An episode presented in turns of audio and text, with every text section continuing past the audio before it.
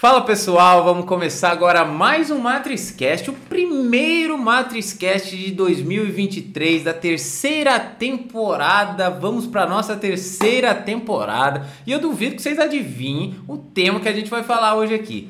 Vamos falar nada mais, nada menos sobre educação novamente, afinal esse tema é super importante. É o objetivo, né, do MatrizCast trazer, né, opiniões sobre educação, trazer profissionais de educação e a gente debater aqui grandes ideias. Então vamos começar a nossa terceira temporada aqui com uma convidada super especial, a Julia Loreto, ela que é designer instrucional, hein? Gravem que ela vai inclusive nos explicar um pouco sobre essa profissão tão importante e super conectada com a educação. Então hoje a gente vai falar sobre um pouco de metodologia de ensino, várias formas como a gente enxerga a educação e como a gente pode, né, aí trilhar novos caminhos e como isso pode ser super importante para você, nossos ouvintes aqui. Então seja muito bem-vinda, Julia. Um prazer recebê-la aqui no MatrizCast. Obrigada, Fábio. Obrigada pelo convite. Fico bem feliz, né? Então, hoje nossa conversa vai render. A gente vai falar de educação, vai explicar, explicar o que é um DI, né? Então, vai ser bem bacana. Sim, sem dúvida, vai ser muito bom. E inclusive agora, né, para a gente começar e a gente se conhecer, né, o pessoal, né, os nossos ouvintes entenderem um pouco até da sua, da sua profissão, eles têm que entenderem quem é você e como você se conectou com a educação, né, Julia? Eu, né, eu tava te falando agora que eu, nesta fase da minha vida, eu estou migrando um pouco para a educação. Então, a educação, para mim, não foi uma escolha lá de trás. Né? Por mais que eu tivesse raízes familiares, né? minha mãe é professora, minha avó era diretora, então assim, eu não tinha escolhido, eu não tinha aquele sonho de trabalhar com educação, nunca tive. Mas conforme né, o tempo foi passando, eu já dentro da faculdade eu já descobri que eu gostava de ensinar porque eu aprendia muito bem com isso. E hoje eu vejo né, o tamanho da importância, né, com mais clareza, até quando a gente fica mais maduro, o tamanho da importância da educação, né, como isso é fundamental e talvez a peça-chave para você ter uma virada em qualquer ponto né, de desenvolvimento de uma sociedade, porque uma sociedade com mais educação, com certeza ela se desenvolve em vários pilares. Né? Mas conta pra gente como é que foi a sua história com a educação, como que você se viu né, nesse caminho, se foi desde cedo, como é que é a Júlia com a educação para a gente se apresentar aqui. Muito bom. Então, na verdade, eu comecei a minha jornada na educação um pouco parecido com o que você comentou, né? Então, de, de se reconhecer, né? De curtir ensinar para outras pessoas, né? Então, lá no ensino, meu ensino médio ainda, um tempo atrás, é, eu participava de alguns projetos. Na época a gente chamava de monitoria, né? Mas em São Paulo esse nome é muito mais comum, né? Então é um projeto que você reúne alunos, né? De, de várias idades ali, de várias séries, para auxiliar os colegas em determinadas disciplinas. Então eu, principalmente, eu era muito mais de exatas, né? Eu gostava muito mais da área de exatas e resolvi embarcar nessa junto com o colégio que eu estudava. Né, e comecei a ajudar os colegas, né, aqui em, em matemática, em, na época do ensino médio, né, em química, em física, então na área das exatas. Né? E comecei a, a, despertar esse interesse e o pessoal falava, olha, a gente entende o que você explica, melhor do que a professora às vezes. Eu falava, aqui tem, tem um, uma faísca. Né? E na minha jornada, depois que eu terminei o ensino médio e fui realmente ingressar no, no ensino superior, é, eu resolvi, eu tinha duas vertentes. Ou eu ia para uma área mais exata, uma engenharia civil, né, porque eu gostava de números, gostava de, da parte de arquitetura, enfim, ou eu ia para a área da educação. É, e, e, eu, na época, morava em São Paulo e resolvi apostar na área de educação. Falei, bom, vamos para a educação, né? Vai que rola. Né? Então, essa foi a, a, minha, minha primeira faísca e cursei licenciatura em Química, né? Então, sou de formação professora de Química, né? Então, a temida Química aí que todo mundo odeia. É, muito, eu, muito. Eu tive tanta dificuldade nessa matéria. Sabe que eu gostava, tanto que a minha escolha profissional era para ser engenheiro químico. Olha como eu estava perdido. E aí eu entrei na faculdade para ser engenheiro químico, só que eu mudei no meio do caminho para elétrica antes de tomar a decisão, né? Que a decisão, na verdade, engenharia você toma para o segundo ano. E assim, eu sempre gostei de química, porque eu lembro que eu tinha um. Não lembro o nome dele, mas eu lembro das aulas dele, e não era só um, não. Tinha, os professores mais legais que eu tive foram de química. Porque daí eles faziam Legal. brincadeira com o nome, não sei o quê, eram, é, eram boas aulas. E eu achei que eu era ótimo em química. Meu Deus, eu, eu não posso nem falar quantas vezes eu fiz Química Geral 1 na faculdade, porque eu acho que eu vou perder credibilidade. Mas assim, não foi só uma. Mas, química realmente é uma, é uma matéria muito legal, eu gostava e é difícil, né? É difícil. É difícil e é interessante, né? É uma. Eu, eu costumo dizer que a química ela tá em tudo. Ela tá em todas as coisas. Né? Quando você acorda, é química. Quando você vai dormir, é química. Quando você bebe uma água, é química. Quando você conversa com alguém, é química. Qualquer atividade que você realiza, a química está envolvida. Então, era isso que eu, me chamou a atenção quando eu escolhi a química em si. Né? E depois que eu resolvi abraçar a educação. Né? E, nessa trajetória, enfim, me formei, né? É, lecionei durante a minha formação, né? então atuei em algumas instituições, fiz estágio, enfim. É, mas no meio do caminho, outra área, não digo outra área, né, mas outra vertente da educação me chamou a atenção, que foi a área de design instrucional. Né? Então, é, é, foi uma, uma área que me chamou mais atenção, porque na, na própria universidade, eu comecei a trabalhar muito com educação à distância. Né? Uhum. Então, foi a primeira virada de chave ali para a minha realidade. Né? Então eu estava muito feliz lecionando química, ouvindo os alunos reclamarem que é difícil, enfim, mas realmente é, foi uma coisa que me chamou a atenção. Né? Como que o, o, universo EAD, como é que eu pego uma química, né, que é uma, uma, uma ciência é, dura, uma ciência que eu preciso de uma experimentação, né? Eu preciso muitas vezes ver para crer, né? Então eu, eu queria entender como que eu levaria isso para o mundo EAD? Então, como que o aluno que está ali, o jovem, o aprendiz, está do outro lado, ele vai aprender química, sendo que ele não tem um laboratório? Sim. Numa forma EAD. Então, foi o maior desafio, uma, uma virada de chave, o pulo do gato, assim, que eu pensei em contribuir. E aí eu comecei a né, pesquisar sobre a área de design instrucional, né, entender um pouquinho o que, que é de fato, né, que a gente vai dar, dar essa explicação ao longo do, do podcast, mas entender mesmo como eu poderia contribuir além de ser professora. Né? Então, como eu poderia trazer o conhecimento que eu tinha da área de educação, por ser formada em educação, por ser professora, para mais pessoas, só que no backstage, digamos assim. Fora Sim. das câmeras da sala de aula, digamos assim. Sim. E, e, você, essa parte, quando você fala de educação à distância, Julia, é, é interessante, mas ela veio antes né, de 2020, com a pandemia. Você já tinha essa experiência é, à distância ou você meio que foi forçada a situação? Como é que foi? Ela veio antes da pandemia. Bem uhum. antes, na verdade, porque eu, eu na, no período que eu estava na graduação, a gente nem pensava, meu Deus, em pandemia, né? Então já existia um núcleo, né, de, de educação à distância na universidade, só que era só para basicamente pós-graduação, né? Então é, a continuação do ensino superior e alguns cursos livres, algumas disciplinas da própria universidade, né? mas nada muito uma cultura como a gente conhece hoje, depois da pandemia.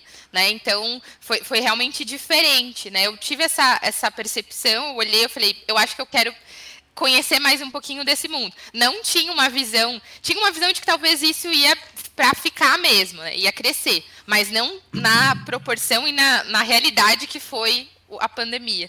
Né? Então eu tive que, que ingressar um pouquinho, né? Eu comecei como estagiária nesse núcleo, né? Então apoiando os professores, os docentes, é, ajudando nos treinamentos, né? E tendo contato com, com uma DI, né? Da, da própria universidade mesmo, entendendo como que era o trabalho dela e como que o trabalho dela influenciava no trabalho dos professores, né? Porque muita gente pensa que quando a gente vai para o ensino EAD, né? É só você pegar lá o conteúdo conteúdo que eu dou na minha sala de aula e jogo ali no ambiente e segue firme. E não é bem Sim. assim. Né? Então, essa foi a, a, principal virada de chave. Entender o que, que os professores também é, é, precisam né, de capacitação, precisam né, compreender como fazer essa transição do presencial para a distância, né, para o ambiente virtual ou para o ensino híbrido, por exemplo. Né, então, entender qual é a demanda do lado deles e tentar auxiliar para que isso seja feito da melhor forma.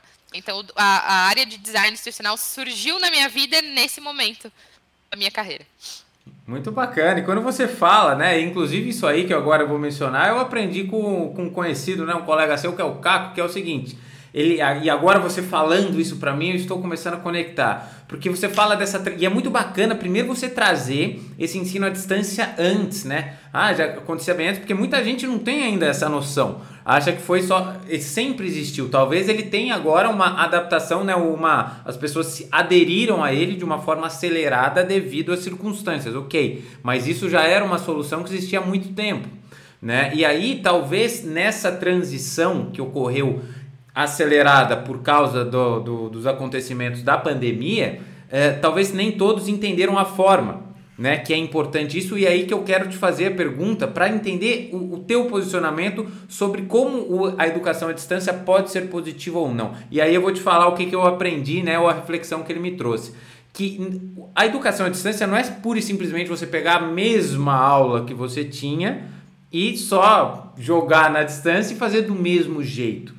Quando a gente fala de. A gente não consegue substituir o ambiente presencial pelo ambiente virtual. Né? Foi isso que eu aprendi daquilo. A gente tem agora um ambiente que é o virtual, que é a distância. A gente tem que saber como usá-lo para que ele seja positivo. Né? Que a gente crie essas experiências com ele, que a gente consiga agregar no ensino com a parte à distância, né? com o ensino à distância. E como você enxerga, Júlio, que o ensino à distância ele pode ser positivo na é, construção da educação do aluno? Como você acha que ele atua de uma forma importante no ensino? Você acha que a gente vai ter que substituir tudo? Você acha que é uma metodologia mais híbrida? Como é que você enxerga a importância? Ou também, às vezes, pode ser que você não enxergue a importância. Fala, não, se na distância não, não acho legal, eu acho que não, pelo que você me falou. Mas como que você enxerga essa importância e como que os professores vêm se adaptando a isso na sua leitura?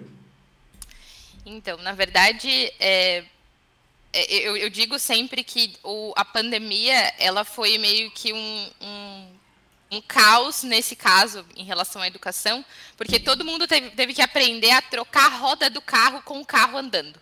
Uhum. Né? Então, não se teve um tempo para os professores, por exemplo, né, na maior parte da, das, das, instituições, sejam ela, elas privadas ou né, públicas, seja de ensino é, fundamental, médio, superior, não se teve um tempo para realmente refletir. Né? Então, até em relação a nomenclaturas assim de, de de sistemas, né? o que é um ensino é, remoto, o que é um, atividades não presenciais. Então, muito se ficou né, até realmente estabelecer uma nomenclatura correta né, dentro ali do Ministério da Educação. Então, é, é, foi um, um, período árduo né, de aprendizagem para todo mundo. Né? E hoje em dia, é, com a, a, geração que a gente está trabalhando, né, seja ela uma geração de conhecimento, de tecnologia, né, tudo muda muito rápido. Né, então, a informação Sim. ela está aí é, a, na palma da mão, na ponta dos dedos, em segundos você consegue saber qualquer coisa, né? Então, hoje em dia, não dá mais para a gente ter um ensino é, é, vou tentar não usar termos técnicos, mas um ensino é, em que o professor explica e o aluno só recebe informação. Sim. Hoje em dia a gente não consegue mais, né? não, não dá mais. Né? Não, não tem como eu é, é, trazer isso para uma sala de aula, seja ela né, no ambiente virtual ou, ou, presencial, não tem mais como eu não in, inserir as tecnologias no ensino. Né? Não tem como. Não dá para fugir, porque a, a, geração que se aprende hoje é uma geração tecnológica. Né? É uma geração que é, já nasce mexendo no tablet, né? É, eu tenho é, não tenho sobrinhos, mas tenho é, filhos de amigas, por exemplo, que o bebê não tem nem seis meses e o bebê já está fazendo assim, né? rolando o celular ou rolando o tablet. Então é uma geração muito tecnológica. Então, é, é, eu acho que a, a, a importância do, do, ensino à distância, né, ela veio realmente para ficar, só que o ensino à distância ele tem que ser feito com planejamento. Né? Então, é, é, contribuindo até com a, a, reflexão que o Caco fez em outro episódio, né, é, de fato, não é simplesmente pegar o conteúdo daqui e jogar ali no EAD e fazer rodar. Não é assim que funciona. Né? Primeiro que a gente tem que levar em consideração que o professor ele não está cara a cara com aquele aluno. Então, ele não está vendo, por exemplo, é, a gente diz né, que às vezes o, o, o professor ele olha para a cara do aluno e ele já sabe se ele está entendendo ou não. Só pelas vezes pela fisionomia dele. Deve saber Só que, deve pensando saber. no. Não é verdade? Pensando no ensino EAD, você não tem, muitas vezes, como ver o seu aluno. Né? Às vezes você tem um encontro, por exemplo, em disciplinas que tem encontros síncronos. Né? Você tem um encontro. E aí, nesse encontro, o aluno nem a câmera liga. Então, é, você não tem como saber é, o que, que ele está achando e como é que está sendo. Né? Então, você tem que realmente planejar essa sua disciplina. Né? É, estruturar os conteúdos de modo a levar em consideração as diferentes aprendizagens. Né? Então, tem muitas pessoas que são mais visuais. Né? Tem muita gente que gosta de é, é, consumir conteúdo ouvindo. Né? Provavelmente os ouvintes do nosso podcast são é, nesse tipo. Né? Tem gente que gosta de leitura de livros, tem gente que gosta de esquema, tem gente que gosta de interativo, tem gente que gosta de uh, objetos 3D, então a gente tem que levar em consideração a experiência do aluno. Eu acho que é, é, o EAD está muito linkado com a palavra experiência. Né? Você não, não pode simplesmente jogar o conteúdo. Você tem que pensar nessa trilha. Né? Como que o aluno vai trilhar esses conteúdos sozinho? Né? Porque muitas vezes ele vai estar sozinho. Aí ele pode ter apoio de um tutor, ele pode ter apoio de, de, até do próprio docente, da disciplina, do curso, enfim. Mas como que ele vai trilhar essa jornada de conhecimento sozinho? Sem você, professor, estar ali na sala de aula. Então, na verdade, no ED a gente troca um pouco os papéis. Né? A gente sai de um ensino onde o professor é o detentor do conhecimento, é a pessoa que passa todo o conteúdo e o aluno só escuta. Escuta, reproduz, escuta, reproduz, faz aqui, sai desse modelo e vai para um modelo onde o aluno ele é o protagonista do seu conhecimento. Então, o professor ele vai estar tá ali para guiar, né, para direcionar o seu conhecimento, a sua busca por conhecimento, mas de fato o aluno é quem vai ser o protagonista. A minha mãe já há muito tempo cantava essa bola. A minha mãe é da área de RH, né, e, e ela trabalhava muito com treinamento e desenvolvimento. Né? Então, treinamento de pessoas, né? enfim, uma área de gestão de pessoas. E ela sempre falava isso: olha, filha, não interessa onde você vai estudar. O que interessa é se você vai buscar o conhecimento ou não. Então, nessa época, isso década de 90, ela já falava isso, que não se falava em protagonismo discente, não se falava em uso de TEDx, né, de tecnologias digitais é, da informação e comunicação, não se falava sobre isso tão fortemente como se fala hoje, até por conta da geração. Então, naquela época já se tinha essa visão de que você é o detentor do seu conhecimento. O professor ele está ali, ele vai te direcionar, mas ele não vai ser um cara que vai ficar te falando ali, ó, é, é química é isso, é, é, matemática é isso, você faz assim, não. Você tem que ir atrás, né? Inclusive, se me permite, vou pegar um gancho, né? Eu, o meu claro. trabalho de conclusão de, de curso, né, foi justamente pensando isso antes da pandemia ainda, né? Uhum. Pensando muito nesse protagonismo, né? As minhas professoras orientadores, né, Carmine, Carmine e Thaís, né, do, do Instituto Federal, é, pensaram muito nisso, assim, de como a gente vai trazer a química sem ser uma química chata, uma química que você vai estar falando ali e tal. Então a gente elaborou um projeto, né, basicamente é, sobre o CSI. Então a gente fazia uma experimentação investigativa com o aluno. Então ele teve o conteúdo base, né, de química ali que seria necessário para ele aplicar naquelas práticas, né, mas ele ia atrás. Ah, qual é o método que eu vou utilizar é, dentro dessa, é, desse resultado? O que, que eu faço com esse resultado? Então, na verdade, hoje o ensino ele não está focado muito em a química, a matemática, a, a geografia, né, as áreas. Ele está muito transdisciplinar. Então, ele está ele tá integrado. Né? Eu tenho outras competências envolvidas nisso. Né? Hoje em dia, a pessoa que se forma, seja no, no ensino médio ou no superior, ela vai saber o conteúdo ali básico da área, mas para o mercado de trabalho já não é mais suficiente você saber só o preto no branco da sua área. Né? Tem outras competências. Né? E isso reformulações na educação, BNCC e coisas do tipo, trazem muito forte né, a importância das competências hoje. Né? Hoje o aluno ele tem que sair dali da escola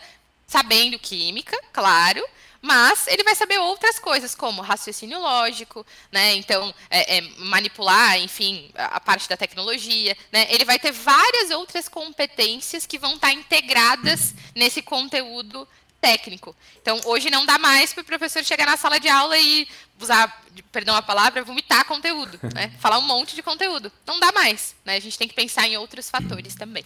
Sem dúvida, é muito bacana você trazer isso, Julia, e falar dessa forma, porque eu, como eu vou entrevistando várias pessoas, eu vou sempre gravando, né? Agora estava falando naquela hora de experiência, eu lembrei do que o Caco falou, aí você está falando um pouco de protagonismo, eu lembrei de que um outro convidado aqui, que foi o Marcelo Nobre, falou, muito parecido com a questão do protagonismo. Isso é interessante porque a gente vê esse movimento né, nas pessoas que estão ligadas à educação e mostrando que realmente as coisas estão mudando, né, e pontos aonde eu vou trazer do qual eu acho que isso é, é o responsável, né?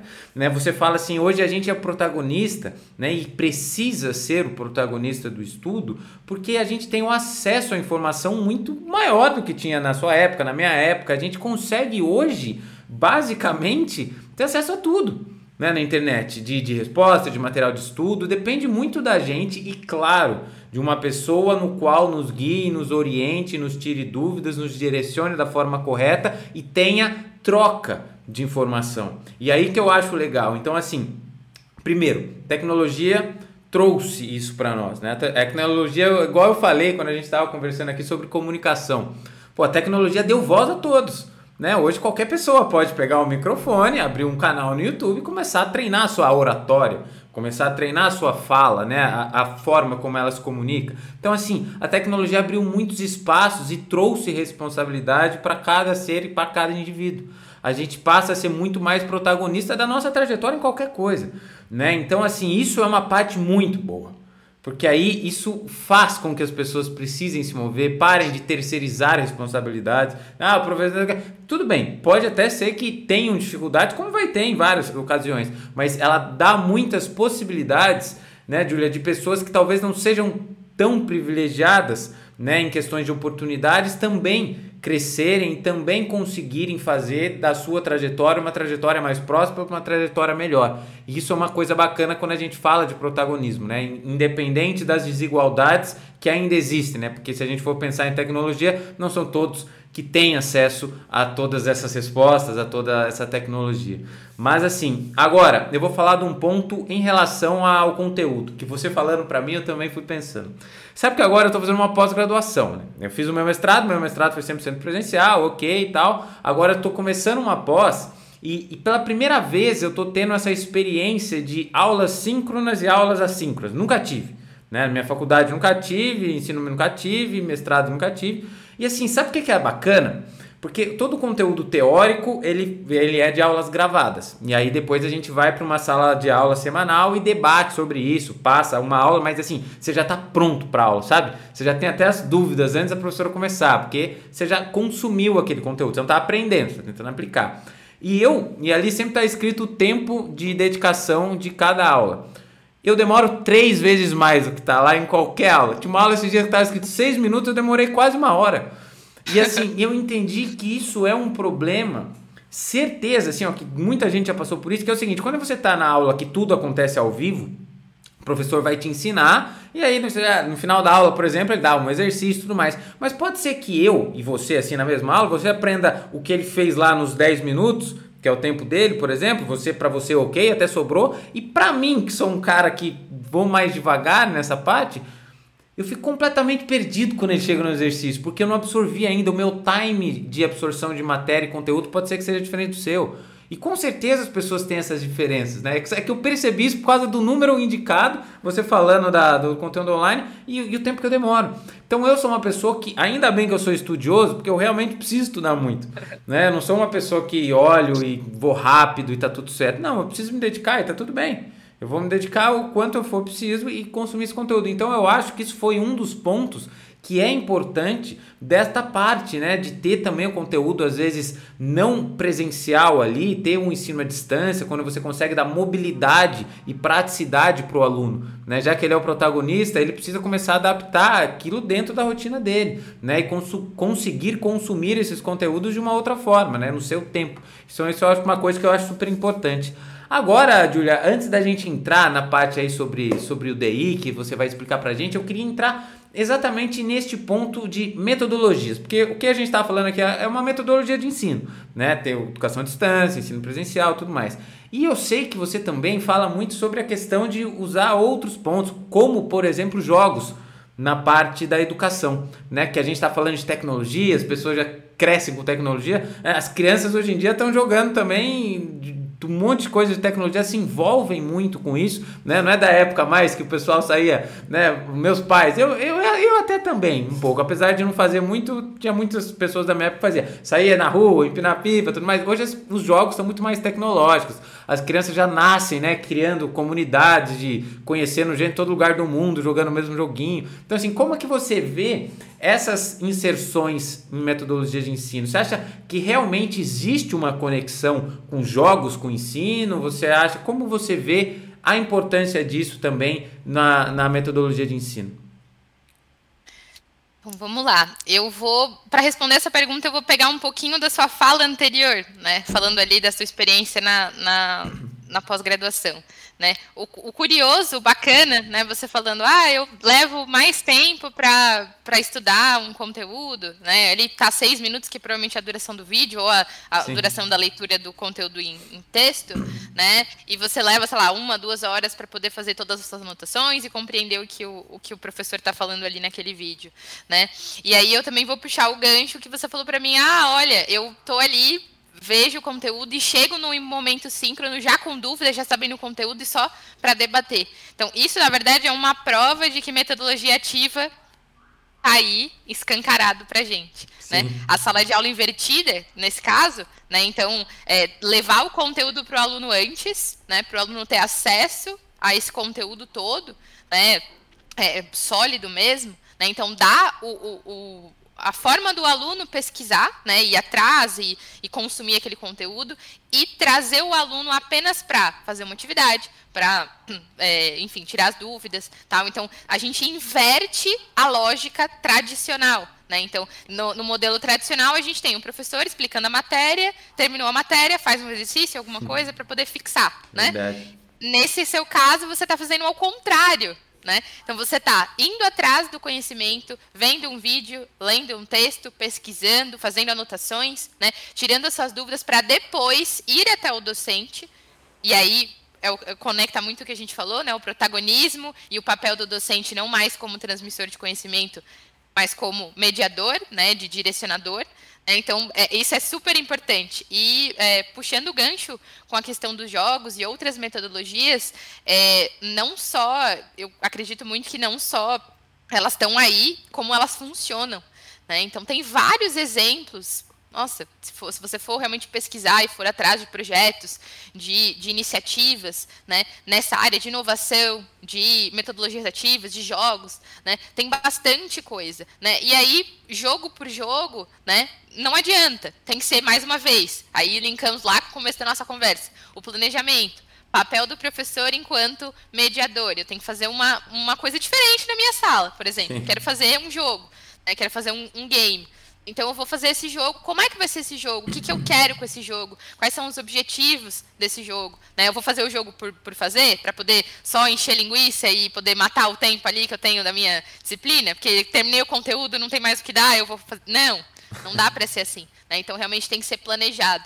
Né? Trazendo ainda mais para a área da química, né? E isso vou, vou trazer a parte física, mas isso também se replica para o digital da mesma forma, né? Tive algumas experiências dentro da própria da própria universidade e lecionando, né? De poder pegar turmas com diversos níveis de conhecimento em determinado conteúdo. Né? Então, por exemplo, vou falar sobre funções orgânicas, que eu acho que é o, o assunto que a maioria sabe o que é. Então, falar sobre, sobre várias, eh, várias, várias funções, né? E, e muita gente normalmente chega em alguma etapa do, ali do terceiro ano, que é normalmente onde é inserido esse conteúdo, uhum. com é, é, níveis diferentes. Então, uma pessoa manjando muito de funções e outra não entendendo nada. Não sabe nem o que é carbono, o que é hidrogênio, o que é oxigênio, não sabe nem diferenciar. Então, tem esse tipo de, de disparidade em sala de aula, tanto no EAD quanto no presencial. Né? Então, é, eu olho para uma turma, pego uma turma assim, que vem com uma carga conceitual muito distinta. Né? Então, muita gente que entende tranquilamente, eu poderia seguir com as atividades, mas tem muita gente que ficou para trás. Né? Então, essa é uma boa oportunidade, por exemplo, para você planejar uma metodologia ativa, uma metodologia diferenciada. Né? Então, trazer um jogo, trazer uma atividade, uma dinâmica ou algo do tipo, para realmente revisar conteúdo, para trazer e colocar todo mundo na mesma página. Né? Então, hoje a gente tem, tem como você produzir jogos, né? e até o mercado hoje também oferta para comprar. É, é, feito mesmo, uhum. né? Mas também a gente consegue desenvolver com vários softwares, né? Hoje em dia tem é, Socrative, Kahoot, que são exemplos, né? De, de sites e softwares que o professor consegue elaborar um jogo, né? E fazer com seus alunos um jogo de revisão, por exemplo. Ah, pré-prova. É, vai ter que ter uma prova, por exemplo. Ah, eu não vou passar uma lista de exercício, porque aí todo mundo vai fazer, meu Deus, que chato. Não, eu posso trazer um um carro, uma atividade no carro. O carro, na verdade, é o que eu mais gosto de todas que eu, eu utilizo. É um. Depois, até se você puder deixar em algum lugar, não Vou sei. deixar nos links. É, links é, importantes, né? É, ele é um, um, um, site que você consegue planejar atividades bem bacanas. Então, dá para você fazer uma competição. É, é, sobre um conteúdo, né? Então é toda uma interface voltada para a gamificação. Né? Então, uma interface voltada para jogos, uma interface é, atrativa, né? porque aí o aluno não vai ficar só clicando em um botão, ele vai ver a competitividade, ele vai ter a disputa, que é saudável, né? dentro dos limites necessários. Né? Então, é super importante trazer esse tipo de coisa para o ensino. Né? É, se, se, você for pesquisar assim, em relação a, a, a estudos, né? se você pegar uma sala de aula que tem um ensino tradicional, não que seja ruim, né? A gente não, não pode. Eu tenho um professor, o professor Luciano Dias, que ele sempre fala: não dá para a gente criticar o ensino tradicional porque viemos dele.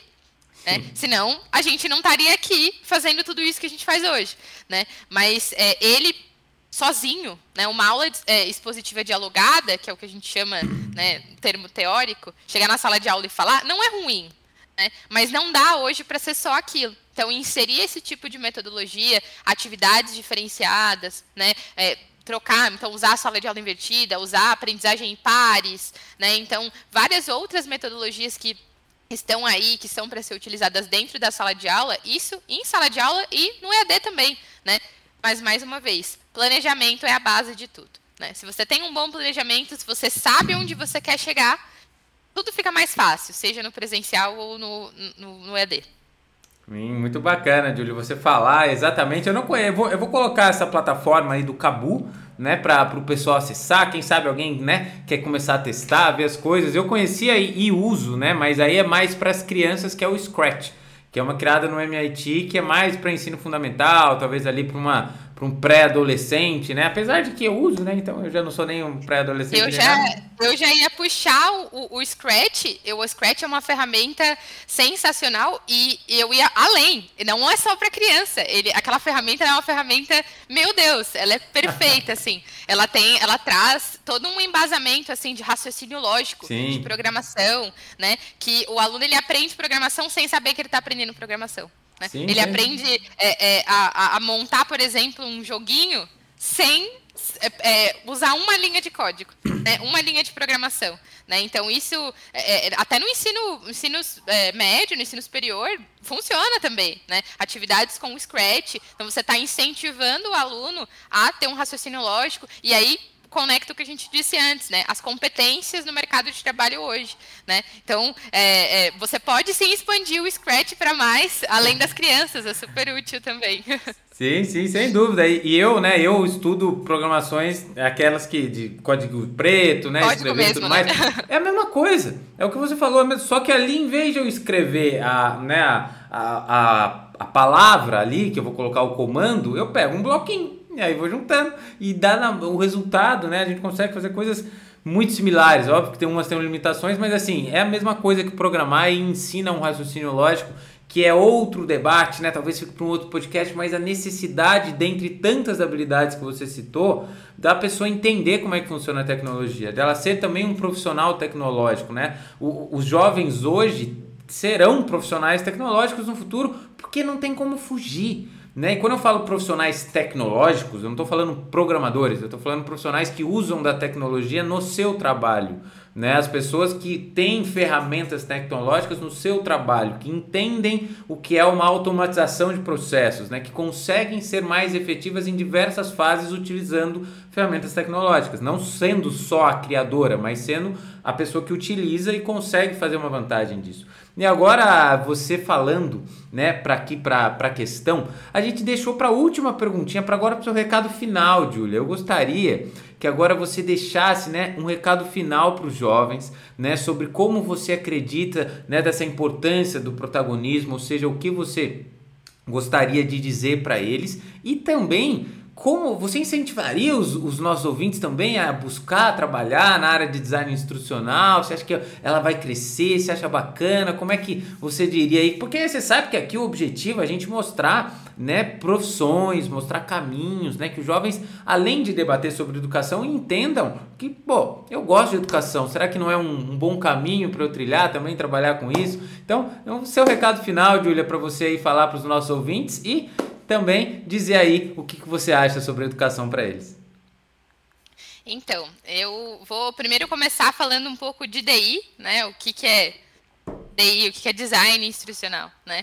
É, o designer instrucional, que é o profissional que trabalha com design instrucional, ele basicamente vai, é, é vou evitar os termos técnicos, né? Mas vou falar é, para todo mundo entender, vai ser a pessoa que vai planejar, seja um treinamento, seja um, é, é, um curso, uma disciplina, né? Ele vai planejar, digamos assim, de ponta a ponta. Então, desde lá do início, junto com o professor, então, o, o, detentor daquele conhecimento, porque na verdade o DI, ele não é o personagem que sabe todas as áreas, né? O DI é uma pessoa que ele entende muito de metodologia, de estruturação, de educação, de processo educacional, né? Ele não ele não vai dominar várias áreas, né? Ele pode dominar, por exemplo, no meu caso, a química, mas se eu fosse falar, por exemplo, de programação, que é a sua área, né? Uhum. Eu não saberia fazer absolutamente nada. Então, eu precisaria de um professor, nesse caso, autor, né? Que fizesse uma curadoria de conteúdo, uma,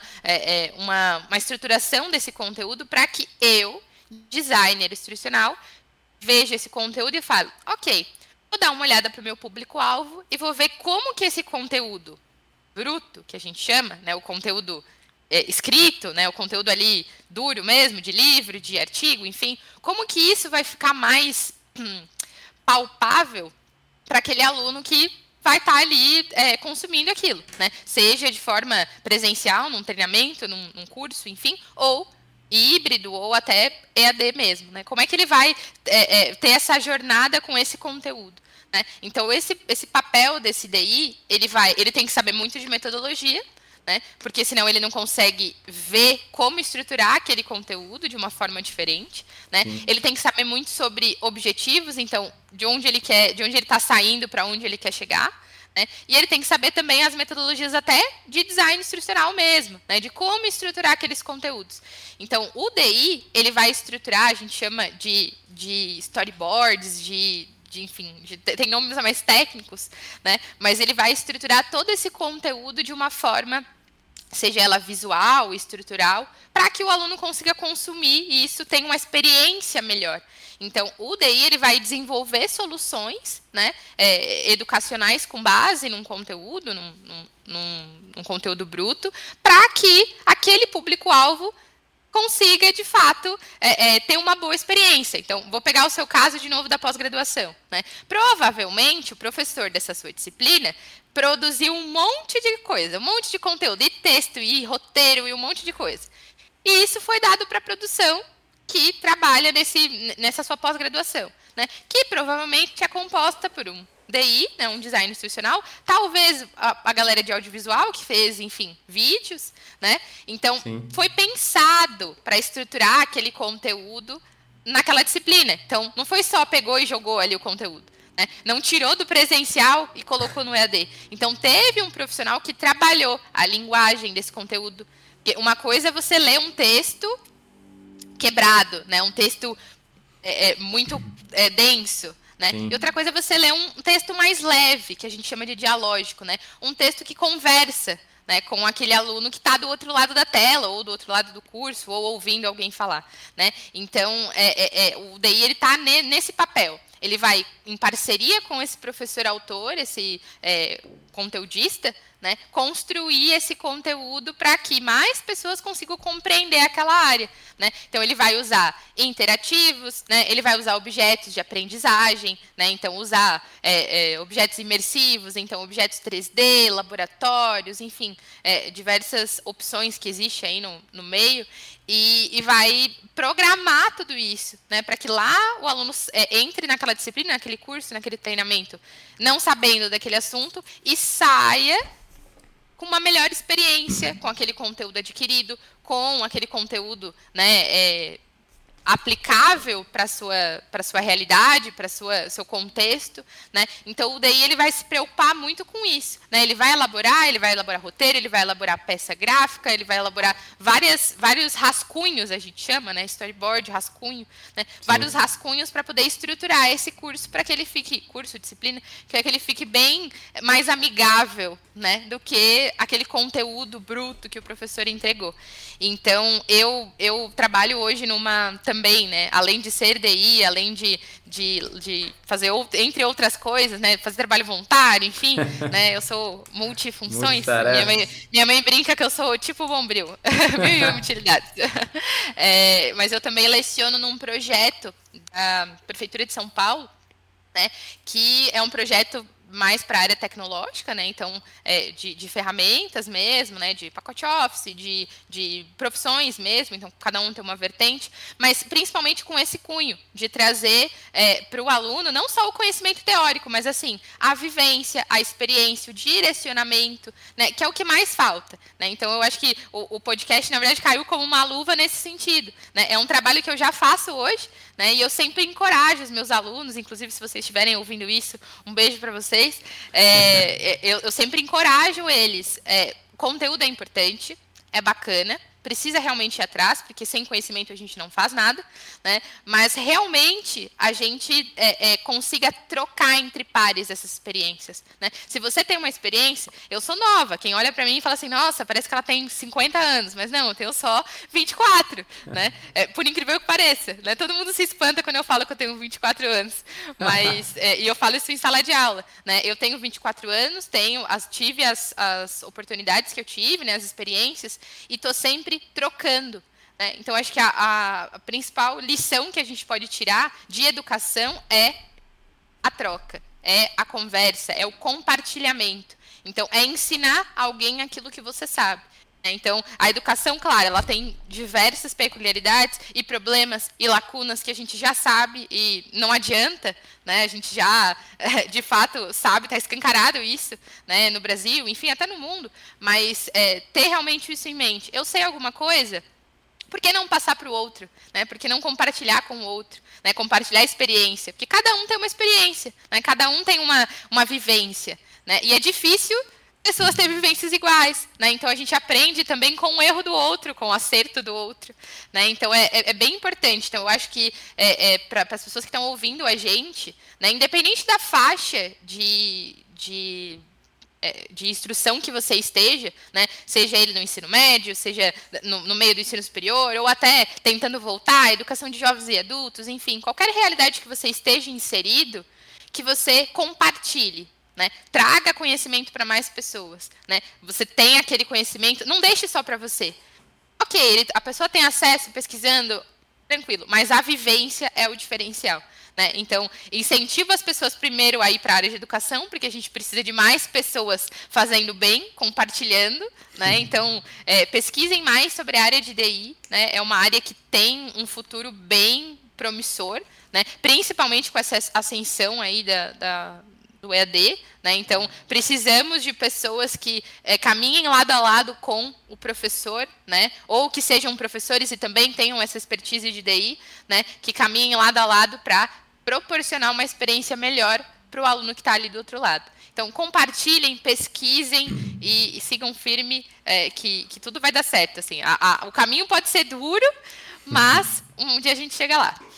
Muito bacana, adorei a sua mensagem final, adorei esse recado, eu acho que ele é super importante e eu fico feliz em pessoas também pensarem dessa forma, né? Incentivar os outros a compartilhar. A minha mãe, ela assiste todos, ela sempre fala assim: "Ah, filho, tem umas coisas que se repete às vezes, mas é que cada episódio aqui para mim é único, porque é um encontro, né, único, não é? Eu tive outros que me agregaram coisas, mas uma coisa que é o mais legal, Júlio, vocês falam muitas coisas parecidos em alguns pontos com histórias completamente diferentes.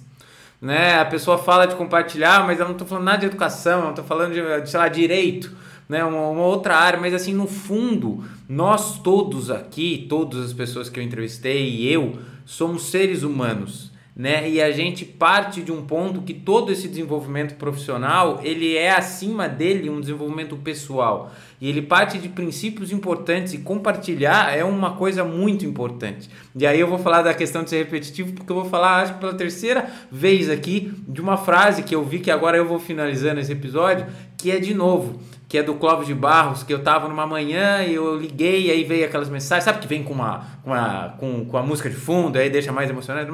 E aí era uma mensagem que eu tô guardando comigo já faz dias e semanas, que é que às vezes, né, as pessoas pensam, ah, o que, que eu vou ganhar com isso? É, vou fazer, o que, que eu vou ganhar vendo esse episódio? O que, que eu vou ganhar indo trabalhar ali? O que, que eu vou ganhar ajudando o outro? O que, que eu vou ganhar ensinando o outro? Né? E você ganha muito, né? Mas independente disso, a vida talvez não seja sobre aquilo que você vai ganhar, mas a vida talvez seja sobre aquilo que você compartilha, sobre aquilo que você oferece, sobre aquilo que você proporciona para o outro. Né? E o que a gente tem, né? Eu estava até falando sobre um pouco de desenvolvimento pessoal, mas assim, a, a grande força nossa está no outro. Né? A gran, grandes sentimentos que a gente tem tá no outro. Então ajudar e compartilhar a sua mensagem final e faço delas as minhas também. E gostaria muito de te agradecer, Júlia, por esse episódio incrível aqui que a gente teve sobre esse debate sobre educação. Deixo sempre as portas abertas aí, quem sabe a gente não pode gravar outra vez, falar sobre mais coisas e muitíssimo obrigado pela sua participação, Júlia. Foi um prazer enorme. Eu aprendi demais, ó, ó Tá cheio aqui, já temos um capítulo aqui para você no meu livro, que vai ser o Matrizcast. Então, muito obrigado, Júlia, pela participação. Obrigado demais. Eu que agradeço, foi ótima conversa. Eu acho que se, acho que você percebeu, né, que se deixar a gente vai ficar falando aqui um monte. Vai, o podcast vai. vai. ter duas horas. Eu poderia falar de vários temas aqui, mas é, fica para uma próxima. Então espero que quem está ouvindo a gente tenha gostado, né, da conversa e que tenha instigado ainda mais a buscar esse conhecimento, né, e a compartilhar com todo mundo tudo isso que a gente vai aprendendo ao longo da jornada. Obrigada pelo convite, Fábio. Show de bola. Obrigado, Júlia. Obrigado a todos os ouvintes. É um prazer estarmos juntos mais uma vez. Começo da terceira temporada. Semana que vem tem mais. Esse ano não vamos faltar nenhum final de semana, assim como nunca fizemos. Então continua aqui contando com você e vamos cada vez mais crescer e compartilhar informação com os outros. Grande abraço e até semana que vem.